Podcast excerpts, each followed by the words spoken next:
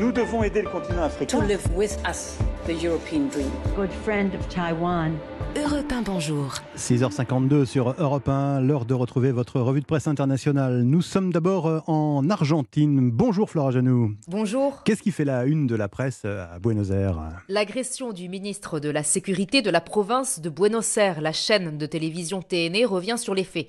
Lundi, le ministre Sergio Berni s'approche spontanément d'une manifestation de chauffeurs de bus rassemblés après le meurtre de l'un des leurs dans l'exercice de ses fonctions. Le responsable politique est insulté, il essuie des tirs de projectiles et des coups de poing lui provoquant des blessures au visage. Il se retrouve aussi acculé contre une rambarde à peine escortée par une police débordée. Une agression nourrie par la rage des chauffeurs envers les représentants politiques selon le journal La Nation, mais aussi par les clowneries du ministre qui n'aurait pas dû se lancer sans protocole. Le syndicat de chauffeurs cité par Radio Dies dénonce l'insécurité dans la banlieue de Buenos Aires.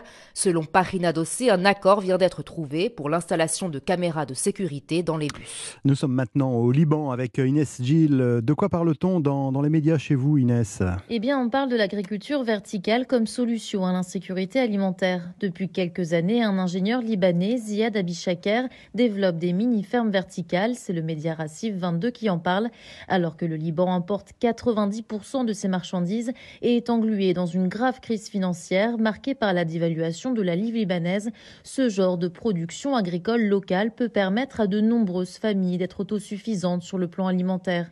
D'après le site d'information Beyrouth Today, installé dans les grandes villes, ces fermes verticales permettent aussi d'éviter les coûts de transport à l'heure où le prix du carburant augmente. Selon Al Jazeera, bien que le Liban dispose de 200 000 hectares de terres arables, son secteur agricole est sous-développé en raison d'un manque d'équipements modernes. Direction enfin l'Algérie avec Nour Chahine. De quoi parlent les journaux à Alger, Nour?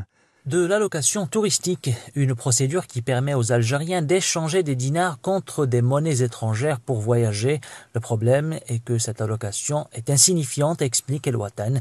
Chaque Algérien a droit de changer l'équivalent de 15 000 dinars, soit 100 euros par an. Dérisoire et surtout, cela encourage la domination du marché parallèle de la devise, explique le quotidien L'Expression.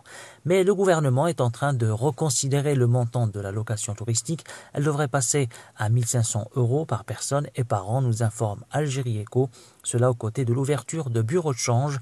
Ce serait une première en Algérie, rappelle le site d'information, pour qui ce genre d'annonce est loin d'être une première, que ce soit l'apparition de bureaux de change ou l'augmentation de l'allocation touristique, eh bien, ces annonces n'ont jamais dépassé le stade de promesse. Merci Nour merci aussi à tous nos correspondants. Il est 6h55.